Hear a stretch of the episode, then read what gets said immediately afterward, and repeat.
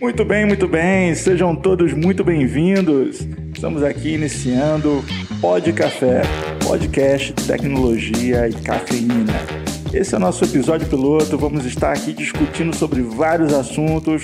Meu nome é Mr. Anderson estaremos trazendo para vocês nesse podcast informações. Vamos estar discutindo sobre LGPD, a Lei Geral de Proteção de Dados, e os impactos dela sobre a nossa sociedade, sobre tecnologia, sobre marketing, sobre todo mundo. Né? A verdade é que essa lei vai impactar todas as áreas, todas as empresas, o nosso modo de viver deve mudar com o impacto dessa lei. Então, se você acha que isso não é para você, se você acha que essa discussão não é do seu interesse, eu vou te dizer que essa lei não foi escrita por Marília Mendonça, mas todo mundo vai sofrer. Aqui é Guilherme Gomes, é, hoje o tema é LGPD e que a força esteja conosco. Diogo Junqueira, VP de Vendas e Marketing da Access Software.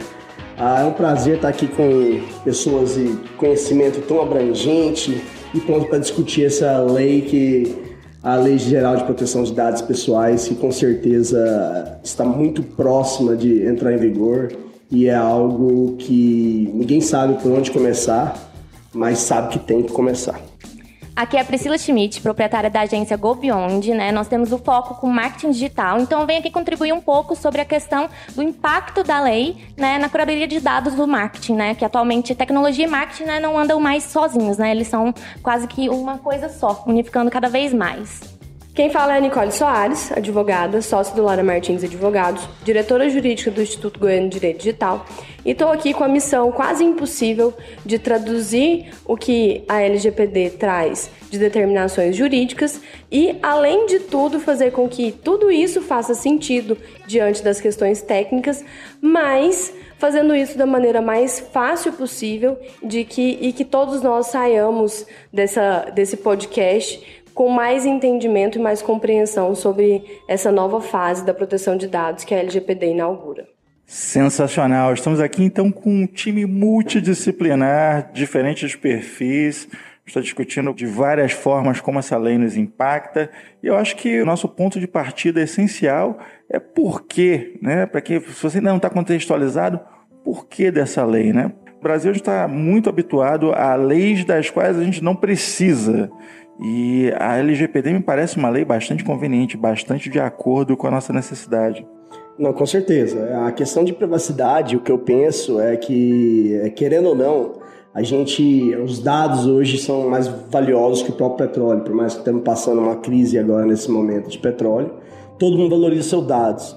E a todo momento, em qualquer rede social, qualquer, qualquer cantina, qualquer restaurante, o pessoal te pede CPF, te pede nome completo, pede é, sexo, etc. e assim por diante. Então, para onde vai esses dados? Quem está cuidando desses dados? Então, é, é, a, a, LGPD, acredito eu, não é, uma, não é algo não é um jabuticaba, gente, não nasceu aqui, né? a gente não inventou. Ela tem um porquê, né? Então, assim, se pegar, a gente pegar a, a, a lei mãe, não vou dizer nem a lei mãe, mas a pioneira, que é a GDPR, desculpa até usar os termos às vezes em inglês, mas GDPR, a, que está já agora em dia 25, 26 de maio, não sei, completa dois anos, já está em vigor há algum tempo, a, serviu de base para a nossa LGPD.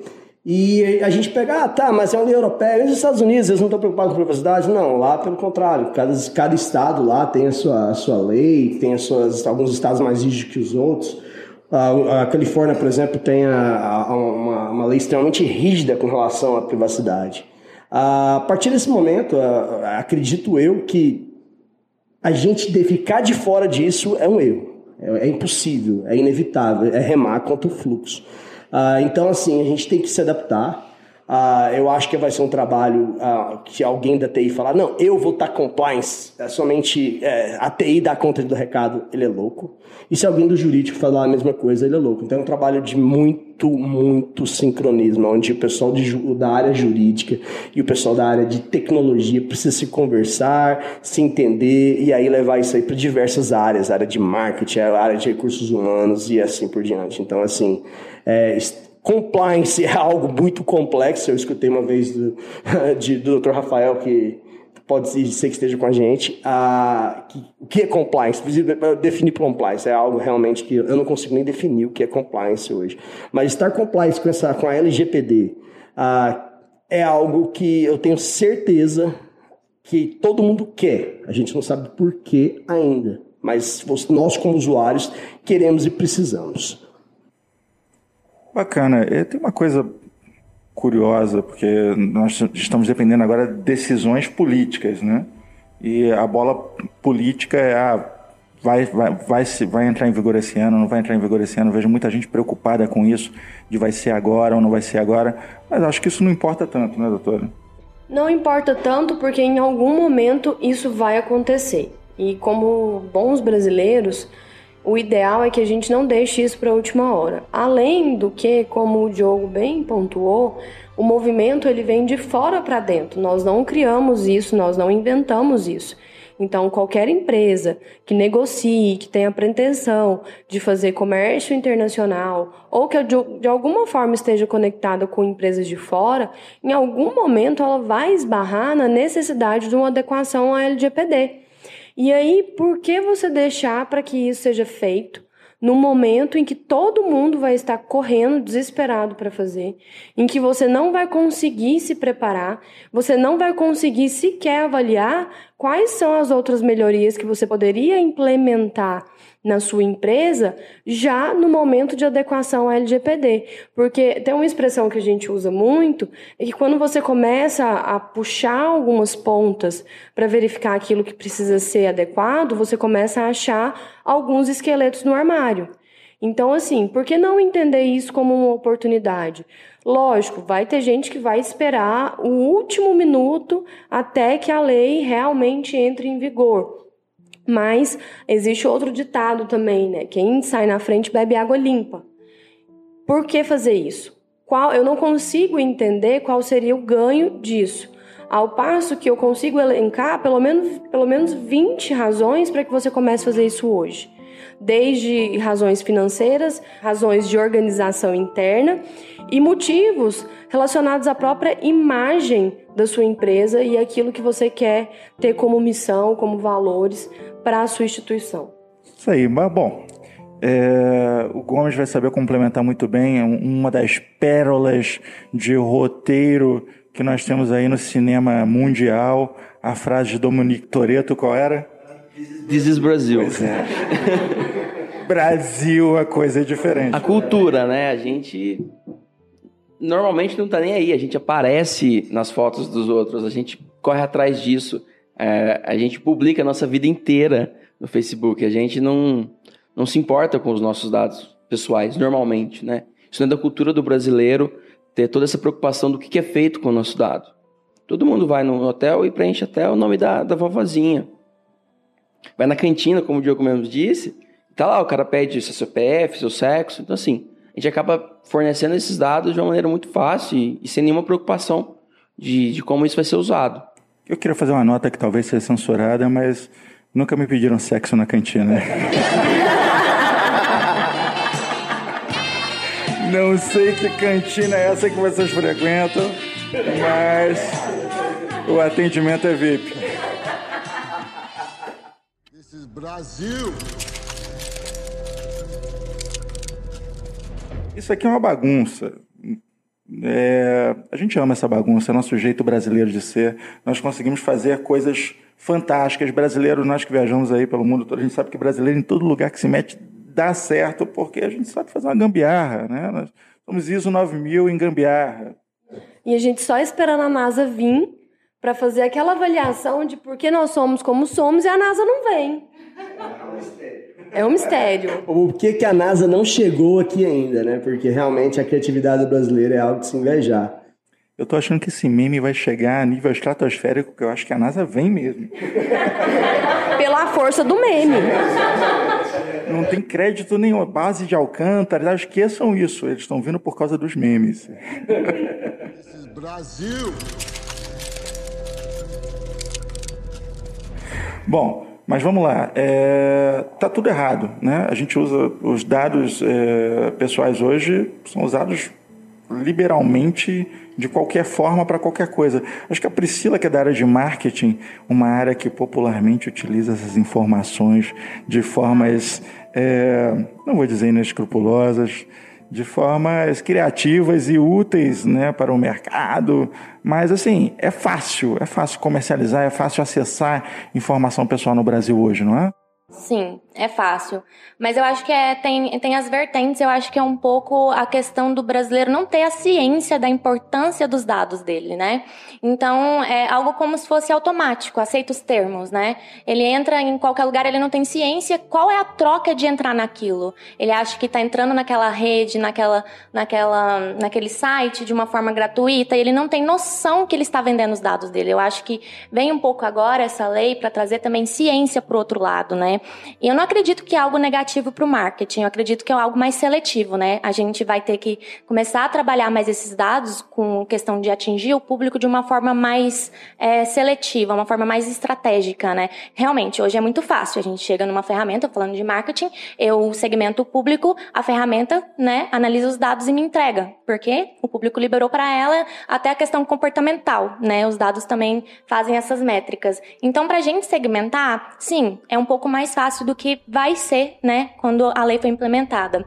Mas é, tem a vertente de que quando ela começar a vigorar, literalmente a gente vai ter a transparência, né? De, de, de colocar para o público: você realmente quer receber esse dado? Você realmente quer que eu tenha contato e relacionamento com você? Ou seja, a questão de leads, que a gente tá, trata muito a questão de dados, ela vai ser mais assertiva. Eu não vou ter tanta quantidade, mas eu vou ter qualidade, porque aquele lead, se ele quer receber minha informação, se ele quer ter um contato comigo, ele vai estar tá aceitando, né? Então eu acredito que é um caminho que pode ser positivo. Acho que muita gente está vendo como negativo, mas eu acredito que é um pouco positivo, né? A gente ter a questão de ser mais seletivo, mais estratégico e realmente não invadir a privacidade, a pessoa aceitar os meus dados. Eu vou ter que conquistar ela, né? O marketing é isso, é conquistar, encantar ela, né?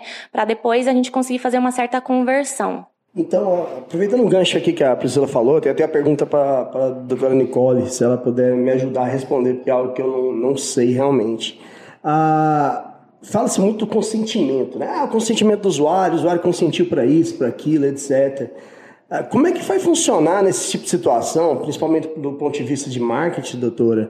Ah, a partir do momento que eu vou lá, me cadastro especificamente uh, e aceitei especificamente receber uma newsletter uh, de um supermercado X.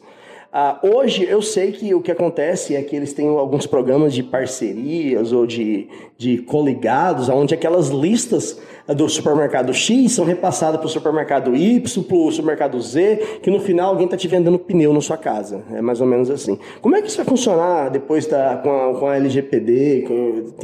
Eles entram nessa questão do consentimento? Essa, como é que funciona? Na verdade, o consentimento ele tem sido utilizado como se ele fosse a bala de prata da LGPD, né? Basta ter o consentimento e aí a partir disso eu posso fazer o que eu quiser, da maneira que eu quiser, na hora que eu quiser. Quando na verdade não é isso. Até porque a gente tem uma diferenciação entre os dados pessoais e os dados pessoais sensíveis. Por exemplo, dados pessoais sensíveis são aqueles relacionados a condições de saúde. Um exemplo. Então, doenças que as pessoas tenham. É, ainda assim, eu posso coletar esses dados com consentimento e utilizar essas informações para qualquer fim? Não, eu não vou poder fazer a, a revelia ou de qualquer. Ah, mas ele me deu o consentimento. Tá, mas esse consentimento ele tem que ser específico, direcionado, tem que haver transparência e eu tenho que entender qual que é a finalidade daquilo ali. Mas é muito melhor que a gente entenda de modo geral, porque a gente consegue escalonar e não esbarrar em questões específicas da lei. E o consentimento, ele é apenas um dos requisitos para o tratamento de dados. A bem da verdade é que é muito mais interessante que aqueles que vão utilizar dados consigam se enquadrar nas outras possibilidades do que fiquem dependendo especificamente do consentimento. Porque a gente tem algumas possibilidades, que é, primeiro, pra, como fazer o tratamento. O que vai me dar possibilidade de fazer esse tratamento? Fornecimento do consentimento titular, que foi o que a gente acabou de falar. O cumprimento de obrigação legal ou regulatória pelo controlador. O que, que é isso? Quando você tem que cumprir alguma obrigação legal que você precise fornecer esses dados.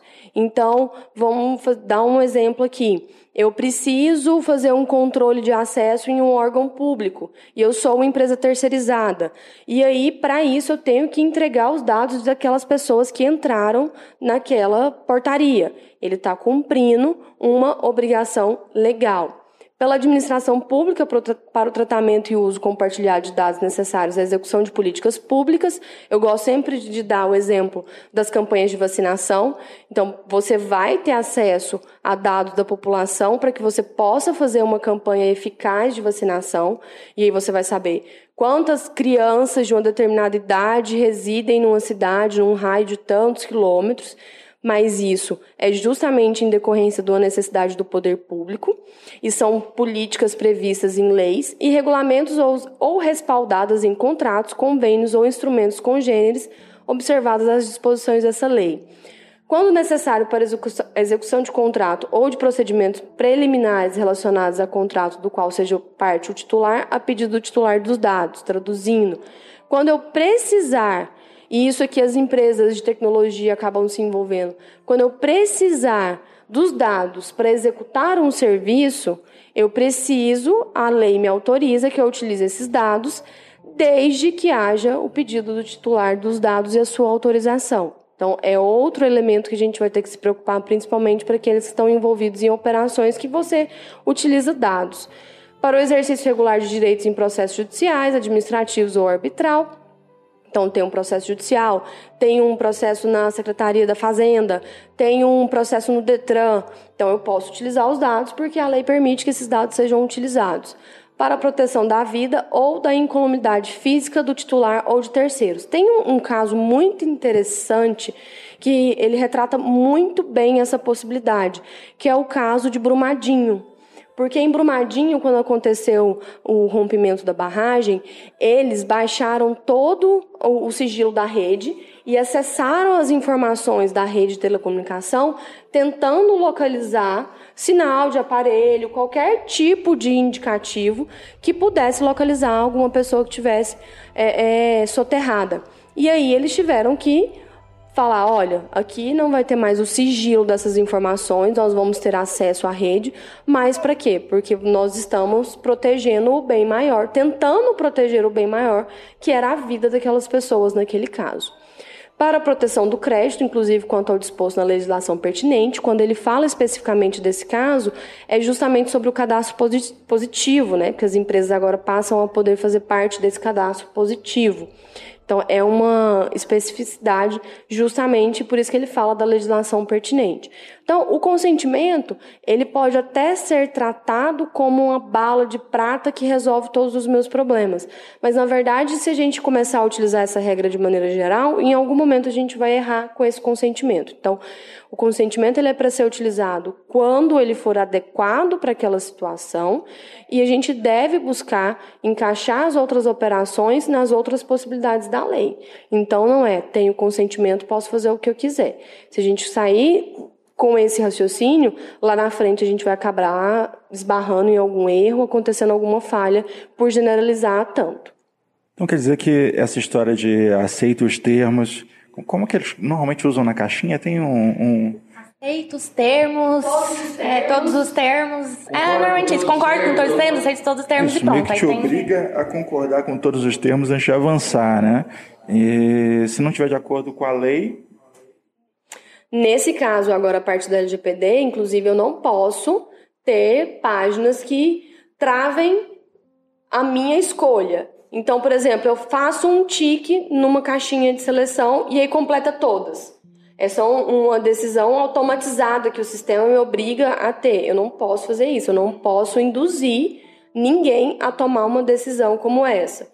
É, eu não posso deixar que essa caixinha do consentimento esteja lá embaixo aquela letrinha pequenininha que ninguém está enxergando e principalmente não adianta que a gente faça os termos de uso de uma maneira que as pessoas não entendam. Né? Uhum. Porque o problema é, é a clareza. É engraçado que tem uma pesquisa, foi feito um, um, um estudo, é, colocaram um, uns games em que nos termos de uso tinha alguns dizeres como ah, você me dá a sua vida, você entrega a sua alma e 99% das pessoas consentiram. A gente não lê, né? A gente tem pressa. E teve um outro caso em que nos termos de uso havia a oferta de um prêmio, que a pessoa precisaria ler as instruções, entrar em contato, que ela ganharia o prêmio.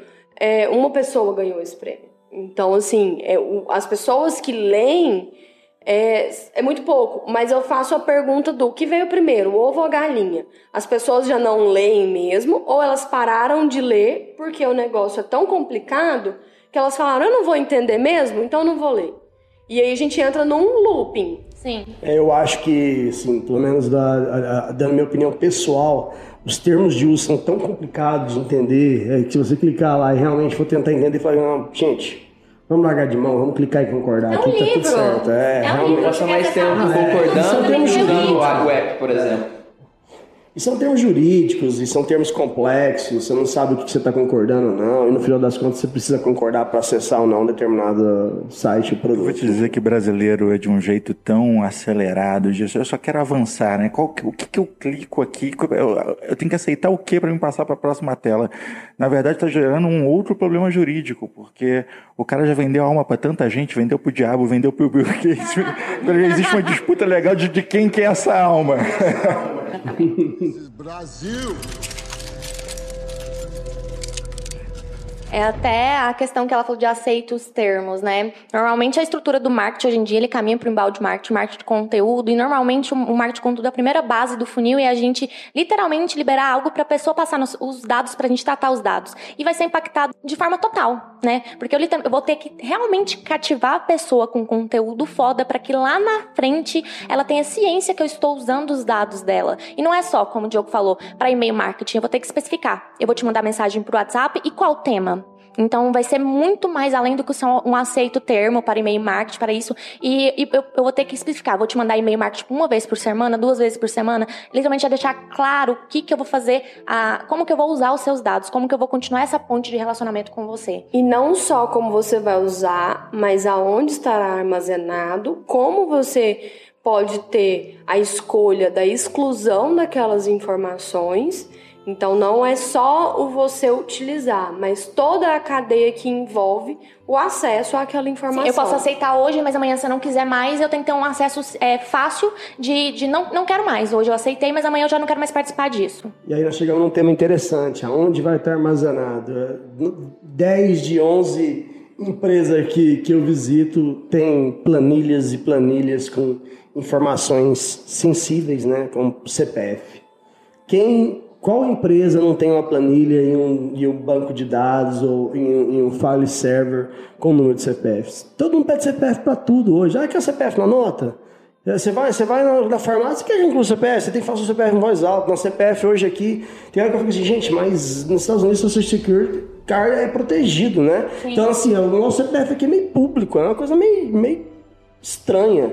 E o que pode ser feito com o CPF é muita coisa. Então, assim, é, tem que mudar muita coisa nesse sentido. E aonde essa questão vai ficar armazenada e como essa questão vai ficar armazenada, aí entra muita questão da tecnologia. Porque não é fácil encontrar na unha dentro de um, de um file server, dentro de um servidor de arquivo, dentro na nuvem, qualquer lugar que esteja, uma simples planilha que está lá às vezes de é, 2 mil bolinha, que foi colhida para dia de campo de A, B ou festa junina da, da, da firma, que está lá, às vezes, o CPF de é, uma série de pessoas que não devia estar lá se está sendo armazenado. Então, isso aí, eu, eu entendo, doutor, você me corrija se eu estiver errado, que esse pode causar um, um vazamento de um dado ah, comprovadamente antigo sendo armazenado no, no file server de uma empresa, pode causar um, um dano grande, né?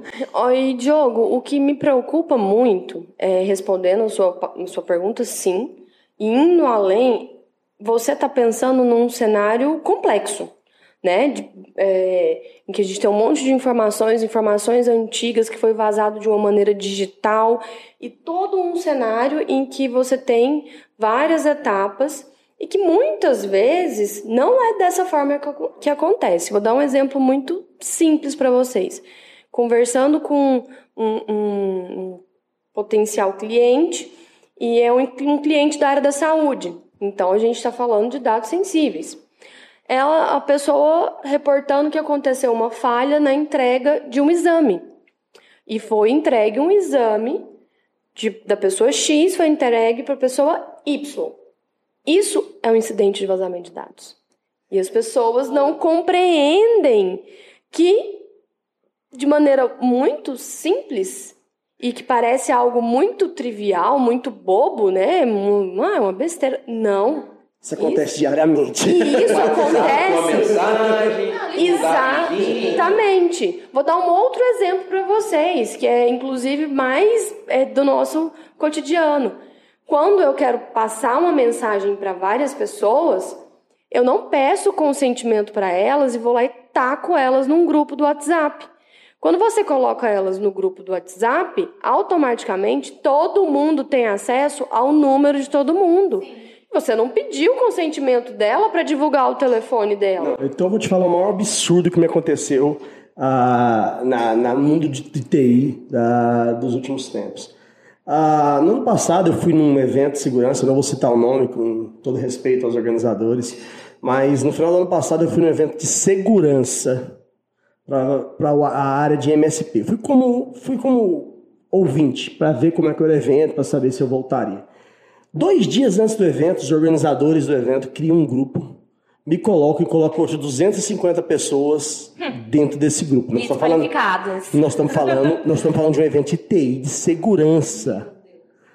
Criou um grupo simplesmente e começou a colocar a gente lá. Esse é o grupo para a gente conversar sobre os temas do evento de amanhã. Cara, eu simplesmente olhei e falei assim: Sobre o que é o tema do evento que eu estou indo amanhã? É sobre segurança. Eu falei, gente, vocês fizeram isso mesmo? Vocês estão sabendo da LGPD? Eu tive que fazer esse comentário no Foi a coisa mais absurda que eu vi em dezembro de 2019. Nós estamos falando assim, ah, nós estamos gravando aqui hoje no dia 15 de janeiro, estamos falando há, menos de 30 dias atrás. E isso aí é uma coisa que a doutora citou. E acontece, se acontece no mundo de segurança, e, imagina nos outros mundos. E olha como é interessante, porque o Telegram ele já te dá a opção de, ao fazer um grupo, você não divulgar o seu número. Aparece o seu nome, mas não aparece o seu número, a não ser que você queira que isso aconteça. Então, são medidas de segurança da informação que já foram tomadas, mas que a gente, de certa forma, não entende a necessidade disso. Mas aí eu faço uma segunda provocação. Por que nós temos tantos casos de fraude, de roubo de WhatsApp, etc? Porque com a engenharia reversa que, essas, que os fraudadores fazem, fica muito fácil. Porque eu vou lá, pego o número, busco na rede social da pessoa os hábitos, as informações dela. Às vezes ela é uma pessoa de uma determinada profissão específica, eu vou no site do conselho, puxo e assim você vai desenrolando aquele novelo, você vai lá pede as informações para a pessoa, ela te dá as informações e você acaba tendo um aplicativo ou qualquer outra situação em que um, uma conta de e-mail é hackeada. Então, é, é, a partir do momento em que você entrega as informações, você está cada vez mais exposto a algo que pode acontecer. Até semana passada comentei com a doutora, né? É, eu acabei caindo num golpe, mas foi um golpe perfeito por, pela questão de dados, né? Eu fiz um protesto para um determinado cliente e no sistema do banco, hoje em dia, a gente retira o protesto pelo sistema e ok. Por mim tava ok, tudo ok, o cliente pagou. Mas aí meu cliente começou a receber a ligação do cartório. Enfim, com os dados perfeitos da minha empresa. Tinha o telefone do financeiro da empresa. A empresa nem é, nem é daqui, era de outro estado. É, mandou um boleto falando de um cartório X é aqui de Goiânia. Ele passava sempre o número dele e o número real do cartório junto. Ó, se você não achar no primeiro, você me acha no segundo. Assim, a gente ligava só pro primeiro número. Então a gente foi. É, é, foi, ele conseguiu os dados, conseguiu o nome dos financeiros do, do meu cliente, ligou para mim, ligou para o meu ex-sócio, ligou para todas as pessoas possíveis com a mesma mensagem. Ele sabia tudo, tudo, tudo. E no fim a gente acabou caindo no golpe, a gente efetivou o pagamento, porque senão é, nosso cliente ia, ia, ia Protestado. Ia ser protestado. E ainda falou até cinco, três horas da tarde, literalmente uma, uma, uma linguagem perfeita. E, e, falou assim: seu cliente vai ser protestado, ele é uma indústria. Se ele fosse uma hora de protesto, ele não consegue comprar nada, nada, nada, nada. E eu desesperei, falei: meu cliente não pode ser prejudicado, eu vou lá, vou, vou pagar Isso o foi boleto. uma chamada de voz? Como- chamada de voz? Foi- vocês te ligaram, vocês te Ligaram, ligaram, ligaram, ligaram. Homem? Esse cara tava sentadinho de bermuda atrás de uma grade, com o celular na mão. Não, deixa eu te contar, gente. A, a estrutura não é isso, não.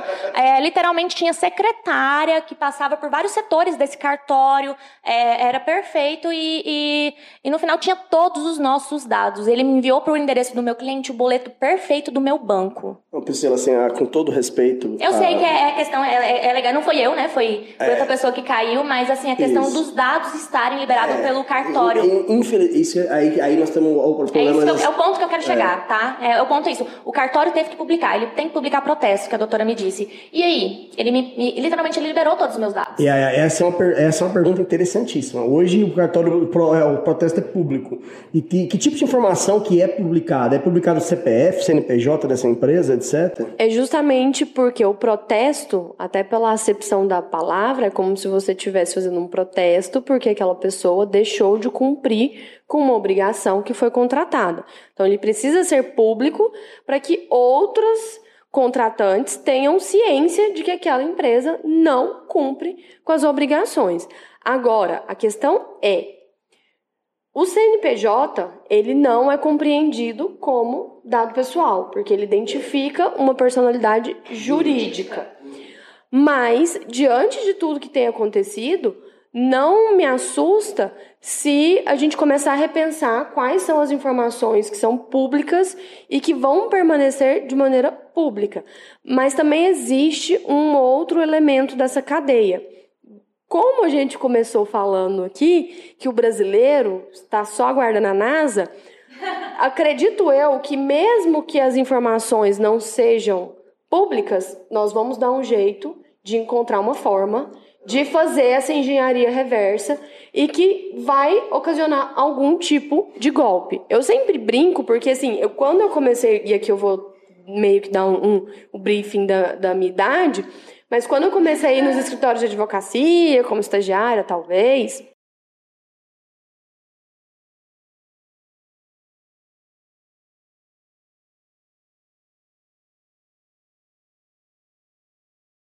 caía-se muito no golpe da lista. Que não sei se vocês vão saber qual é, mas eu vou explicar.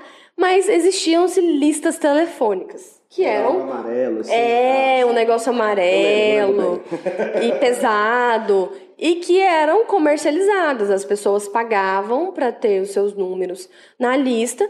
E aí sempre teve o golpe da lista. Alguém ligava e falava: Olha, para inserir seu telefone aqui, você paga tanto. Lá, lá. A pessoa mandava um contratinho, assinava. Quando ela.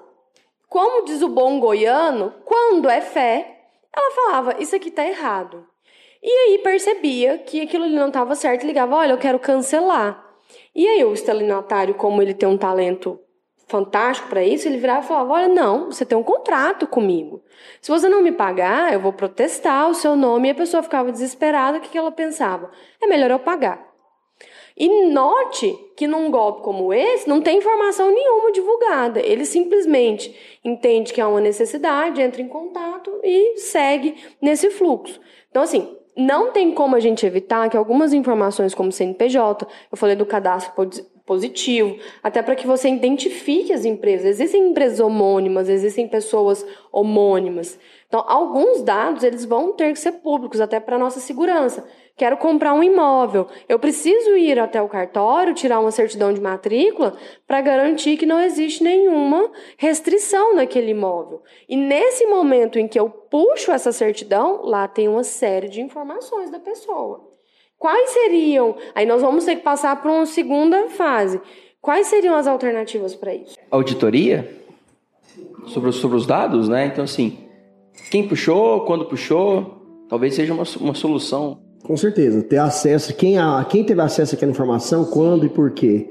É, e voltando a falar do, que, do caso ah, que a Priscila citou, ah, o meu pensamento é o seguinte: a primeira coisa que numa, numa- situação dessa, ah, o cartório, na minha opinião, ele tem que ter um website aonde você entra lá e consulta, porque se é um protesto público, você tem que ter lá se tem um protesto. Então, se tá lá, tá protestado. Se não tá lá, não tá protestado. Então, automaticamente, você já não precisava pagar. Então, Existe essa- um, uma. Agora eu vou, vou fazer. Não, não, não, não, não querendo falar que você caiu na pegadinha do Melano, tá? ou que alguém caiu na pegadinha do Melano, mas o cartório tem que. Eu, eu conheço alguns Mas, cartórios mas como que falam. acontece? Por exemplo, é, não fui eu, eu tô contando um caso que aconteceu com a minha empresa, não eu que tomei frente desse caso, eu tive ciência depois que já tinha acontecido, ok? É, mas, é, por exemplo, é, a pessoa da minha empresa que foi resolver essa questão lá no cartório, o cartório simplesmente chegou, não, calma, ó, tá acontecendo muito isso e tal. E o cartório, se ele sabe o que tá acontecendo, a gerente, a... Ah, a- mas a- aí o cartório não consegue, não consegue controlar o sistema, né? Vamos, vamos ser sinceros. Como é que ele vai chegar? É a NASA, gente. Nem a NASA tem que entender o brasileiro. Vai continuar existindo golpe. Tem o golpe da Não, loteria, com tem o golpe, certeza, golpe vai- do vai- telefone. Agora tem o golpe o do golpe do. LX. É. Não, o LX, ele né? evoluiu e ele passou para as redes sociais. É, exatamente. E agora você mantém uma conversa com adolescentes, pega a confiança dessas pessoas e começa, ah, você é muito bonito, muito Modelo. bonita. Eu acho que dá pra você ser modelo. Nem precisa ser modelo, dá pra você fazer umas fotos pra minha loja. Sensuais, não sei o quê. A pessoa começa a entregar as informações, tipo, ah, onde você mora? Mora com os pais? No final, a pessoa faz o quê? Fala, olha, eu sei onde você mora, eu sei quem são seus pais, eu quero que você me mande uma foto nua ou nu, e se você não fizer, eu vou ir na sua casa, eu vou fazer alguma coisa com a sua família. Então, os golpes, eles vão mudando. Mas um questionamento que eu gostaria muito de fazer é com relação ao cartório. Alguém já ensinou pro utilizador do cartório, para a população, como funciona? Porque essa é, um, essa é uma das questões. Você coloca o negócio, ah, existe, tá bom, mas como funciona? Quais são as regras? Quais são os padrões de segurança? Ao que, que eu preciso me atentar? Por exemplo, é, os bancos, eles, eles reiteram sempre nos sites. Se você receber uma ligação, não dê os seus dados. O banco não solicita informações. E eu tenho percebido que agora as empresas que entram para fazer contato, elas falam assim: confirma para mim os três primeiros dígitos. Eu respondo: eu não vou confirmar nada. O banco me orientou a não informar nenhum dado. Que eu só posso fornecer as minhas informações se eu tiver feito a ligação. Aí a pessoa fala assim: ah, então você se dirige à agência. Aí eu fico pensando: Poxa, mas se o banco me diz para não dar nenhuma informação, porque nenhuma é nenhuma, não é os três primeiros dígitos, não são os dois primeiros dígitos ou os dois últimos, é nenhuma. A palavra utilizada é nenhuma. A própria empresa que faz um serviço para ele me liga e pede a confirmação dos meus dados. E aí, isso acontece todo dia comigo, e o que eu faço, ó, se você não sabe meu número, sinto muito, você ligou errado e desligo.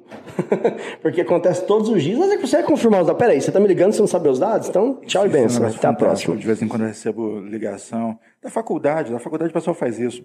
É, boa tarde, senhor Anderson e tal. É, o senhor poderia, para a sua segurança, me confirmar os dígitos para darmos continuidade ao seu atendimento. Peraí, eu não, não- eu não pedi atendimento nenhum. Dar continuidade ao quê? Meu CPF, vocês estão ficando doidos, cara. Não, não, não sei de onde vocês tiraram isso, mas o procedimento padrão lá é esse. né? Inclusive, é, tem essa coisa de brasileiro que é, realmente brasileiro não se informa, não sabe de nada. Ah, como é que funciona o cartório? Como é que funciona? Não sabem de nada. É, O cara assinou o contrato lá e, e- e vendeu a alma dele trocentas vezes sem nem ler, sem nem ler como é que o que está escrito ali, o que dirá saber como as coisas funcionam. né? Então isso é muito complicado. É, e não importa também a quantidade de dados pessoais também. Às vezes o, o que é brasileiro é o seguinte: pega a garrafa PET e constrói uma jangada. O cara pega um número de telefone e um nome, seu Manel da barbearia. Você não é top of mind, cara. Te enganaram. Isso foi um golpe. Ligaram para aí, disseram que você era top of mind, cobraram 200 reais por um certificado para colocar na sua parede. Isso é um golpe. Brasileiro está sujeito a esse tipo de coisa. Existe um, um mercado muito grande para isso e isso é maluquice. Inclusive, é, ainda nesse episódio, você saberá de mais três golpes em que a Priscila caiu. Aguarde! Olha, eu nunca caí em nenhum golpe, retiro meu nome disso, ok? pessoas bem próximas Foi- foi- de mim. foi você que disse, de foi você cair. que foi meu amigo. Olha, Espero, não- espero, espero que esteja gravado. Ó, não, vou... não, tudo bem, não vou, não vou dizer que fui eu, mas a mesma pessoa caiu repetidas vezes. Eu acho que fica aí no ar. Meu amigo ok? caiu num golpe, eu vou contar a história dele. É. Vou falar, peraí, o nome dele. Não. Esse não. é mais um episódio dos golpes que os meus amigos caíram. Caíram, eu acho, eu acho que pode ser. Meu amigo Mas- pediu pra mim contar um golpe que ele caiu. Mas ó, contar, vou contar. Vejam como a arquitetura golpística ela evolui. Eu tenho, eu vi uns três ou quatro digitais influencers é, com grande influência, número de seguidores, etc., se reportando em suas redes sociais, informando que pessoas estavam utilizando seus nomes, entrando em contato com seguidores e oferecendo coisas do tipo, ah, vai ter um encontro no dia tal, e aí você paga e X, Y, Z para ter direito a participar desse encontro. Então, assim, é uma arquitetura sofisticada. Os dados por si só, eles colaboram, mas eles não são a única causa. A- a- o desconhecimento e a nossa falta de percepção de perigo, acredito eu que é muito mais o diferencial para que aconteça ou não o golpe do que a própria divulgação das informações. Porque sempre há uma conduta do usuário que acaba fazendo com que o golpe aconteça. This is Brazil. Eu recentemente recebi é, uma mensagem no WhatsApp Um amigo que sofreu um golpe. É, uma... um amigo da Priscila. É meu amigo? Sim, amigo da Priscila. Você também recebeu a mensagem desse amigo? E aí o amigo disse o seguinte: Oi, Anderson, tudo bom? Tudo bom, beleza, tudo jóia e tal. Ela tava precisando da sua ajuda aqui porque surgiu um imprevisto, enfim, manda o dinheiro pra minha conta. Falei, rapaz. Dois anos você não conversa comigo, já tá precisando. Pois Ajuda, é, deve ser uma ajuda, né? preocupado com o rapaz. Eu fui logo acessar a Priscila. Eu falei, Priscila, então, esse, esse amigo tá com algum problema financeiro, tá acontecendo alguma coisa? Ela, ela já me passou a bola. Não, caramba, ó, cuidado, porque foi hackeado o telefone dele e ele, é, enfim, tá lá passando por essa situação. E, e deixa eu dizer uma coisa aqui: nós somos de TI. Galera, não foi hackeado. Isso é pura engenharia social. Simples. Não, isso não, isso deixa eu te não é contar aqui. hack. Depois ele contou que escutou a pessoa digitando no teclado, tudo. É, então, assim. E e eu, fiz- eu quero deixar um recado aqui para aquele pessoal, pro meu pai, pra minha mãe, no Facebook. Aquelas pesquisas que eles respondem para saber se eu sou pareço um cachorrinho, ou o que, que vai acontecer. Aqueles plugins no Facebook, que- né? Todas aquelas respostas que você está dando pro Facebook ah, pra para aparecer lá, ah, meu, hoje esse ano vai ser isso ou aquilo. Essas informações vão ser usadas contra você. Assim começou o Cambridge Analytics, o escândalo, o maior escândalo da história de privacidade, que é o Cambridge Analytics, que foi aí que tá, é, entre aspas, dizem que um, é, é, dizem que elegeu o, Trump e outros dizem que é motivo de, de, de impeachment do Trump e, e é onde o nosso amigo Zuckerberg, aquele abraço, ah, teve que sentar na frente de, é, de um monte de gente e falar, é, nós erramos, entendeu? Erramos e demoramos a assumir. Então, a- um dos maiores escândalos da história da privacidade começou com engenharia, com perguntas e respostas inocentes. Então, gente, pra que responder? Você acha que você vai responder lá que um monte de pergunta e vai, te, vai aparecer uma imagenzinha, ah, você se parece com um panda. Gente, não faz sentido. Então, normalmente, nós usuários, a curiosidade de, de- de nós usuários, estamos entregando informações que vão ser usadas e podem ser usadas contra a gente em qualquer momento por empresas com BI é, tão sofisticado como a- foi o escândalo da Cambridge Analytics, que pode é, definir uma eleição, no caso dos Estados Unidos, né? Não estou falando que definiu, mas tem quem diz que definiu, que não definiu, tem todo essa, essa, esse escândalo por trás disso. E voltando a, a- a- aproveitar né, que tocamos em Cambridge Analytics, doutora, ah, eu tenho aqui o GDPR Enforcement Tracker, que é um website em tempo real que mostra ah, as multas realmente que acontecem ah, na, no- na, na Europa, né? Então, assim, se alguém levou multa em algum país, tá aqui divulgado, porque tem que ser notificado. E o número é assustador. E, e toda hora que eu tô aqui chega mais e mais, mais números. Uh, essa entidade é uma entidade uh, não governamental e eu tenho certeza que algo parecido vai acontecer na LGPD. Uh, o que vocês, da área de jurídica, o meio jurídica, pensa desse novo nicho, vamos chamar assim, não vou chamar nem de nicho, mas desse mercado que está para vir, onde vão ter empresas precisando se defender de problemas que vão acontecer, porque é inevitável, do mesmo jeito que nós estamos aqui trabalhando é, dia e noite para tentar achar soluções para proteção, tem outros trabalhando dia e noite para achar brechas de segurança. Isso é um fato, isso vai sempre acontecer. É uma guerra da, da a força A contra a força B. É, alguém vai vencer uma hora, alguém vai vencer a outra, alguém vai errar. Então vai ter pênaltis, vai ter penalidades, vai, vai ter uma série de coisas que acontecer.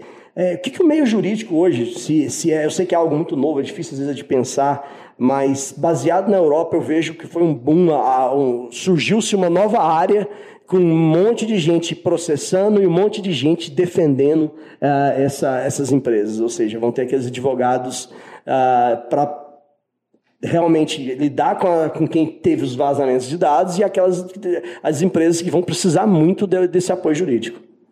Tem uma coisa que me incomoda muito em qualquer coisa que está relacionado ao comportamento do brasileiro é que a gente nunca fala do início do problema. A gente trata aqueles pontos que piscam.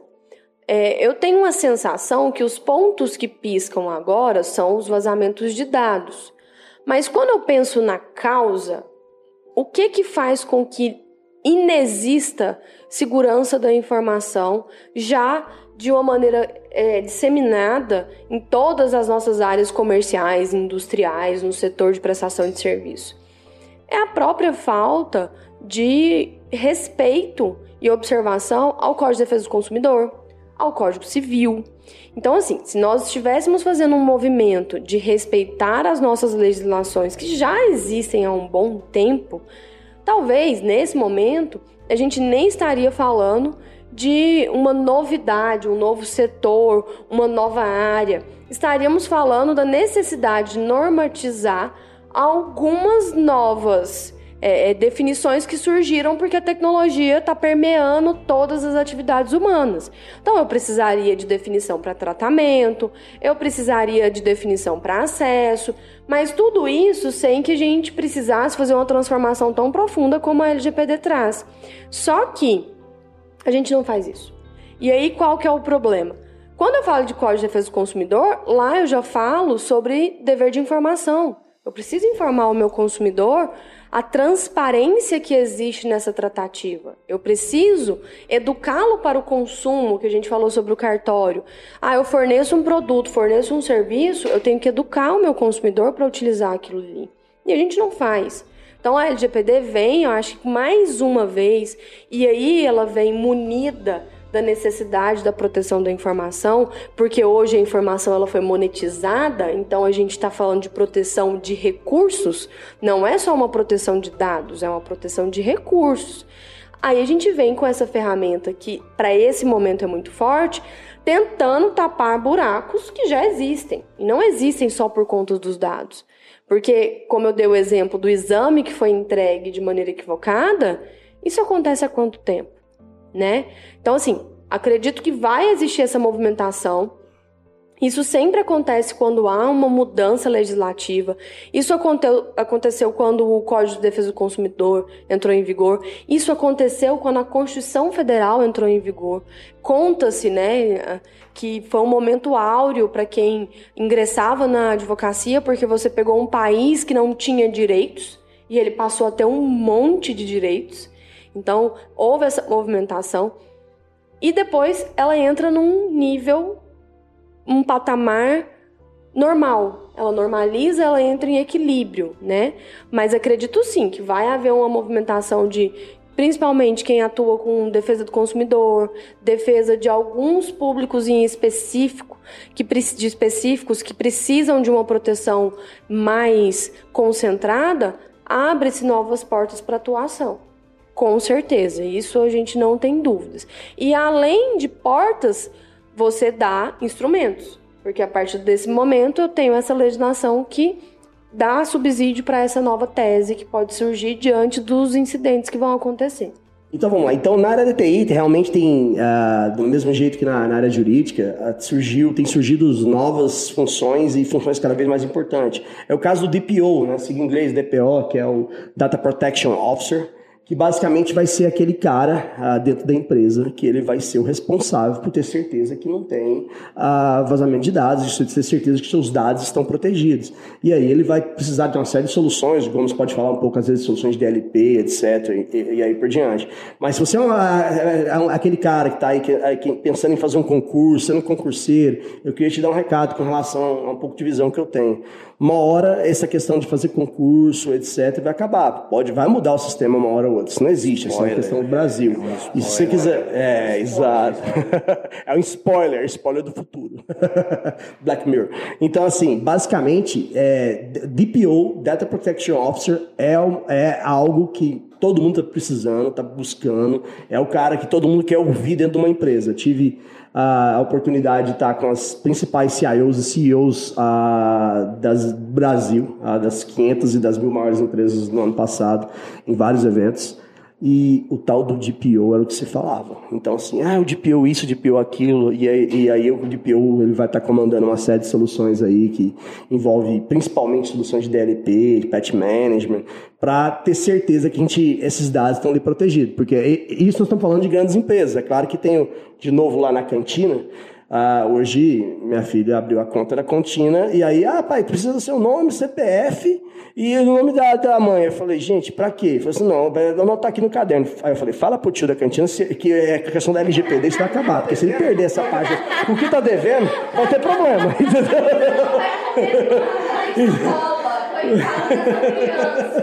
mas vai acabar, pô. Porque está lá, ele tem uma folha de caderno, mas vamos analisar friamente. Uma folha de caderno, aonde tem o meu nome, o meu CPF, o nome da minha mãe e a minha conta. Ou seja, se aquela folha de caderno sumiu, então lá que eu estou devendo X ou que o fulano está devendo Y, e isso causa um constrangimento, eu vou processar alguém. Se, se eu puder processar alguém, eu vou processar alguém. Então, o tio da cantina, fica esperto. vamos proteger os dados, vamos, vamos tentar ir para uma maneira mais segura de tentar manter essa conta. Ou então começa a acertar cartão de débito. Fica a dica. Agora imagina para uma empresa que tem milhões de dados, milhões de pessoas, muitas pessoas colocando informação dentro de um file server da vida. Como é que eu vou gerenciar isso? Como é que eu vou descobrir onde estão os arquivos sensíveis dos meus usuários? Se o cara está colocando arquivo sensível lá dentro. Imagina esse, esse, grande problema de encontrar esses dados e gerenciar isso. Se eu não tiver uma solução para suportar, como o Diogo disse, um, um DLP. Então, assim, a gente precisa de ferramentas para conseguir ajudar uh, o DPO a conseguir controlar esses dados. Isso em nível de, de TI, né, livro de tecnologia de informação, que hoje a quantidade de dados que a gente da TI armazena é gigantesco. Hoje todo mundo armazena tudo, toda empresa pega tudo. E uma coisa que eu acho que a LGPD vai trazer também é um melhoramento da qualidade dos dados que a gente vai estar tá pegando. Então todo mundo vai, vai ter que repensar processos para ver exatamente quais são as informações que é importante para mim, para o meu negócio, para mim armazenar. Que tudo além disso é lixo. E não só lixo, mas tudo que eu tenho que vai além do que eu preciso para a finalidade que eu coloquei desde o início, se torna algo de minha responsabilidade. E qual que é a viabilidade de eu me tornar responsável por algo que na verdade não me ajuda em nada? Né? Vou gastar armazenamento, aumento o meu nível de risco sem ter qualquer ganho com aquele dado que está armazenado. Não faz sentido. Até por isso que a própria lei ela fala sobre a necessidade de que você colete os dados que são necessários para a finalidade a qual você definiu. Processos serão refeitos. Então a galera de processos se prepara, porque tudo vai mudar. Cultura da empresa vai... não é só vou instalar um sistema e tum, do compliance. Não, e aí fica a dica de algumas soluções que é que nem eu vou dar um exemplo de uma solução que eu conheço bem, que é o Desktop Center, que ele tem o dashboard que é o Data Protection Officer Dashboard. Basicamente, em uma tela só, ele consegue ter as vulnerabilidades uh, de Windows Firewall, as vulnerabilidades de uh, external firewall, As vulnerabilidades uh, de máquinas que não foram corrigidas PETs, que as, hoje, acho que você pode falar bem, que a questão dos transfers, uh, 99% dos, das invasões, ou 90%, não sei, sendo exagerado, uh, essa estatística é feita porque as máquinas estão desatualizadas. Às vezes o fabricante, a Microsoft ou é, a qualquer outra fabricante de sistema operacional, ou é, a Java, o Adobe, etc., já corrigiu aquele problema. Só que é um problema que foi divulgado, porque é assim que funciona tem a falha, é divulgado e tem que corrigir. O problema é que as grandes empresas, ou pequenas empresas, ou todo mundo, às vezes não corrige. No, ah, muitas vezes você não corrige porque a, o usuário normal, porque fica com preguiça de esperar lá, sei lá quanto tempo para carregar aquilo lá. E nas grandes empresas, porque, cara, imagina num lugar que tem 250 computadores, é o, cara imagina quem tem 6 mil computadores atualizar patch, não só de Windows, porque hoje o Windows é até mais é fácil. Simples, é Mas e o Java? E o Chrome que o usuário instalou lá? É isso aí. Então... E o então- Opera, porque cada um tem um gosto? É isso aí. Né? Então a gente é, ter soluções hoje de automação é fundamental para um DPO. Um DPO hoje que está falando, ah, eu sou DPO e não está olhando essas, essas soluções que tem, ele consegue olhar visivelmente o que está acontecendo na empresa dele, ele é um louco e está tomando um risco. Ele está é, arrumando um jeito de arrumar um processo e vai ser, a doutora Nicole pode me falar, ele pode ser é, literalmente responsabilizado por isso, né, doutora? Na verdade, a gente precisa, inclusive, ter de maneira clara a cadeia de responsabilização que existe entre o controlador, o operador e o encarregado, que a nossa legislação trata como encarregado, e muito se fala sobre DPO. E sim, como ele é o guardião daquelas informações, que inclusive as pessoas precisam entender que ele tem a necessidade de uma certa autonomia para interferir nesses processos que estejam acontecendo de maneira inadequada, a partir do momento em que ele tem ciência e ele não cumpre com aquelas obrigações que estão previstas em lei, ele também pode ser responsabilizado. E aí cada caso é um caso, porque aí vão ter momentos em que ele deixa de fazer isso por uma determinação do controlador. Pode ser que isso aconteça por uma impossibilidade técnica, pode ser uma negligência dele, e aí o mundo é uma soma de variáveis que a gente vai ter que esperar para ver como isso vai se desenrolar. Mas sim, ele vai responder por casos em que ele não haja em conformidade com o papel que ele deve desempenhar dentro das instituições. É, o papo tá bom, mas me falaram que isso aqui é o pó de café do TI. Eu tô vendo aquele lanche ali, Mr. Anderson. Eu não sei se a gente é para comer ou é para ver, como é que é. Nós estamos fazendo, estamos fazendo uma foto, na foto, é uma questão... Você sabe que o lanche foi literalmente preparado pela equipe de marketing. Você vê que não, não tem nenhum compromisso com o sabor. É literalmente, faz parte do layout, gente. Faz parte de tudo, é para composição de cena, né, gente? Até porque a gente tá gravando áudio, né? Composição de cena faz total sentido Faz total né? sentido, é. Com certeza. Mas não sei vocês, eu acho que eu tô com um pouquinho de fome. Viu? Muito bem, muito bem, muito bem. Você está ouvindo Pod Café da TI. Podcast, tecnologia e cafeína. E agora nós vamos firme para cafeína. Esse podcast é um oferecimento da Acessófora. Vamos comer.